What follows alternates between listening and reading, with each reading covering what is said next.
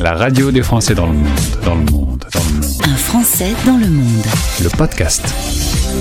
Imaginez l'histoire d'un expatrié raté qui se retrouve pris en otage dans un bureau de change. Ça se passe en Suède, enfin ça se passe surtout dans la tête de mon invité. Il s'appelle Maxime Krumnacker. C'est un nom de l'Est et il va nous le prouver. Bonjour Maxime. Bonjour. Bienvenue sur l'antenne de la radio des Français dans le monde. Au moment où on se parle, tu es à Bruxelles, mais tu es passé euh, par la Suède. Commençons par le début.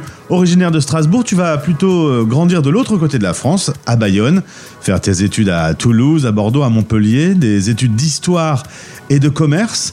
Tout ça, c'est un chemin franco-français normal, jusqu'à ce que tu rencontres une petite Suédoise. Oui, voilà, même une grande suédoise parce que fait 1m75. Euh, et c'est euh, vrai qu'elle est venue faire un job d'été à Anglette euh, dans, dans, un, dans une thalasso où je travaillais moi en tant que, plongeur. Et puis voilà, c'était euh, avant 2010, donc euh, avant Tinder. Et de fil en aiguille, je me suis retrouvé à la rejoindre en Suède. Alors quand elle te dit bah viens mon amour, viens à Stockholm, tu, tu, fais, tu fais quoi concrètement? Tu vas sur Google, tu te renseignes, t'achètes des bouquins? Pas vraiment. En fait, euh, ça, euh, au début, je ne savais pas trop placer la Suède sur une carte, euh, pour être tout à fait honnête. Et, et donc, la, la, la relation n'a pas été idyllique dès le début. Euh, il a fallu quelques années avant que je réalise et que finalement les choses se, se raccommodent. Euh, donc, c'était plutôt en 2013 que je suis retourné là-bas, que j'ai déclaré ma décision et mon envie de rester et de revenir vers elle. Et elle a accepté avec, voilà, avec euh, grand cœur, Alors. Il faut dire que la vie à Stockholm, euh, c'est comme euh, très différent de Bayonne. Euh, conditions météo difficiles, euh, culture un peu, un peu différente. C'était difficile au début pour toi de, de mettre, de t'installer dans ce pays? Ben oui et non. Euh, c'était facilité par le fait que bah, euh, ma, ma copine euh, à l'époque maintenant c'est ma femme. elle est elle était suédoise donc elle avait un endroit, elle travaillait et, moi j'ai pu être directement hébergé chez elle. Le côté difficile, c'était plutôt l'intégration professionnelle, puisque bah, j'avais pas de boulot, j'étais jeune étudiant, enfin fraîchement diplômé, disons, euh, et, et, et je parlais pas suédois. Alors c'est un pays où évidemment tout le monde parle anglais, mais euh, si on veut s'intégrer, qu'on n'a pas une compétence spécifique euh, très recherchée, notamment dans, l'informatique, euh, c'est plus compliqué quand même de, de, de. Donc euh, j'ai eu euh, un peu de difficulté à ce, niveau-là. Après la, vie en Suède, euh, c'est quand même très facile. Euh, Stockholm, c'est quand même une très belle ville et on voit qu'ils ont fait de, de, gros efforts pour arriver à simplifier euh, beaucoup de choses et de, process. Donc, euh, même en termes de météo, finalement, ce qui fait, ce qui fait le plus mal, c'est pas le froid, c'est plutôt la, nuit, peut-être, je dirais, une partie de l'année. Sinon, c'est agréable à vivre euh, en, soi. C'est vraiment un endroit très calme, très, entouré de nature. Donc, là, pour le coup, c'est sympa. Il y a eu ton expérience et d'autres expériences puisque tu as lancé un podcast et tu as tendu ton micro à une trentaine de personnes. Le podcast s'appelle Ma vie en Suède. C'était quoi les, les, principales infos à, à, sortir de ces 30 interviews, de ces 30 rencontres? Euh, C'est une autre question. Il y avait, euh, il y avait un, large panel hein, euh, ce que je cherchais à faire à travers ce podcast, c'était d'aller voir les gens qui vivaient sur place avec l'idée que on entend pas mal de, de bien de la Suède et, et à juste titre d'ailleurs. Euh, mais bon, moi, comme j'étais un peu, après, je me suis intégré, donc j'ai eu un travail, je travaillais donc auprès de l'ambassade pour le service commercial, et donc je m'intéressais pas mal. Euh, je rencontrais beaucoup de gens dans mon travail, je m'intéressais pas mal à, à, à, creuser un peu comment fonctionne la Suède. Hein. Euh, et, donc avec ce que j'entendais de l'extérieur en disant la Suède c'est génial, on prenait toujours l'exemple et, et, le, la vie que moi j'avais vécue, plus les gens qui étaient là que je côtoyais, je me suis dit il serait bien de nuancer. Donc je suis allé rencontrer des gens et des gens lambda hein, euh, comme comme toi et moi euh, qui, avaient une expérience euh, de la vie sur place avec euh, les, les, les, les, bons et les mauvais côtés. Puis après je me suis dit ça serait pas inintéressant de parler de capitalisme suédois, euh, qu'est-ce que c'est que d'être un dirigeant suédois quand on est une femme, est-ce qu'il y a vraiment tant d'égalité, qu'est-ce que c'est d'être parent en Suède? Euh, voilà, donc j'ai été traiter un peu tous ces sujets euh, in fine, et, je crois que je crois que c'était plutôt une bonne expérience, surtout pour aller à la rencontre des autres. Euh, et il y a eu quelques succès puisque une vingtaine, j'ai eu une vingtaine de milliers d'auditeurs sur ces quelques 30 épisodes, donc je vois quand même que ça a pu apporter une info. Et quelques retours aussi d'ailleurs qui disaient c'était enrichissant plutôt, euh, plutôt des retours nuancés et plutôt l'objectif euh, que je cherchais à atteindre euh, dans ce, dans ce podcast. Ensuite, cet automne, déménagement, une opportunité de, travail, de travail pour aller à, à Bruxelles. Changement de décor, ta femme suédoise s'installe dans cette capitale européenne et toi aussi tu vas rejoindre Business France. Un petit mot sur Business France et le VIE, puisque tu travailles aujourd'hui au sein de cette structure.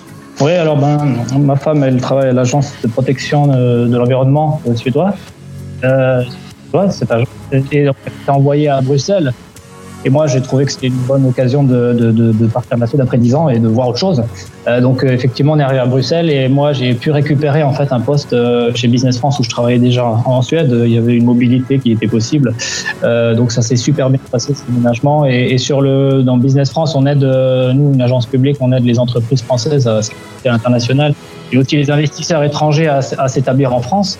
Et on a aussi la gestion euh, du, programme VIE de volontariat international en entreprise qui est destiné aux jeunes euh, de 18 à 28 ans et aux entreprises qui, ont qui sont basées en France euh, pour bah, les jeunes partir à l'étranger et les entreprises bénéficier d'une main-d'œuvre qualifiée, mobile et qu'ensuite ils peuvent intégrer dans leur, dans leur, voilà, dans leur effectif. Quoi.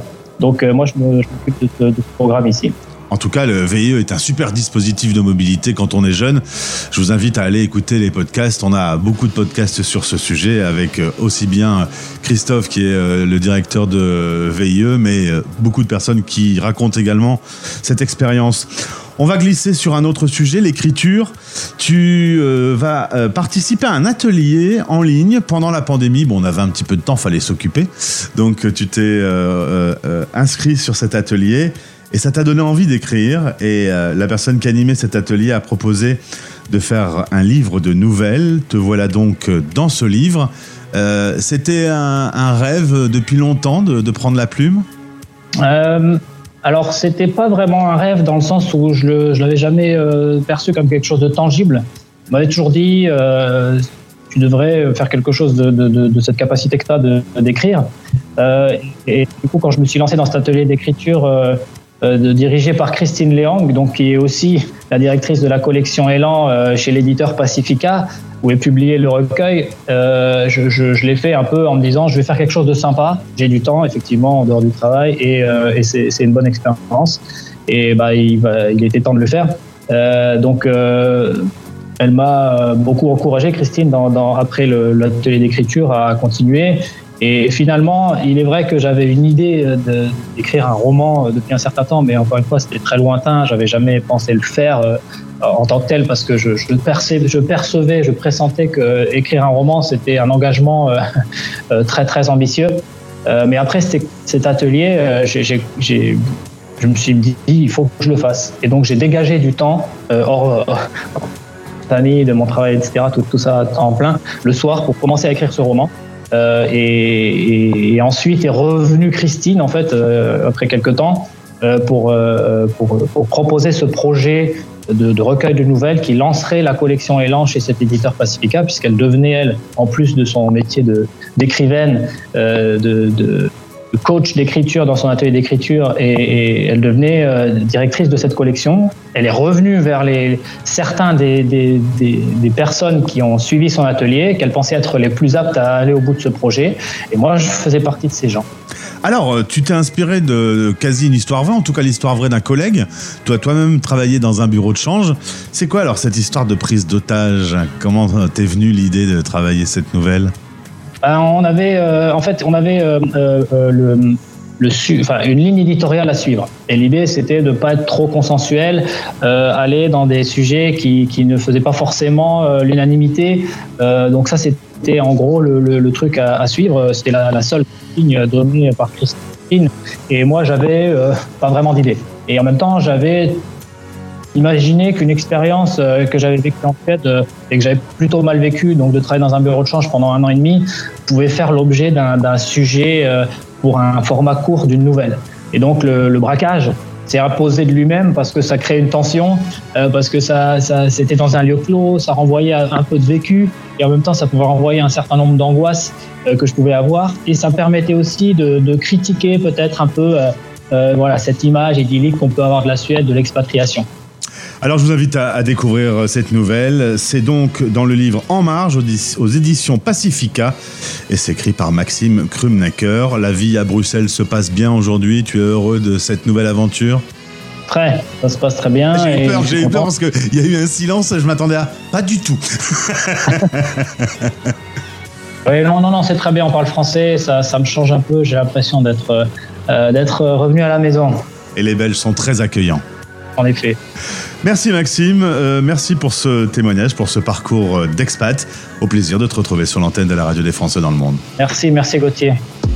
Les Français parlent au français, l'émission quotidienne en direct qui relie les expats, parrainée par Kitty. Kitty, Q-I-T-I, la super appli des néo-nomades et expats à télécharger sur vos stores.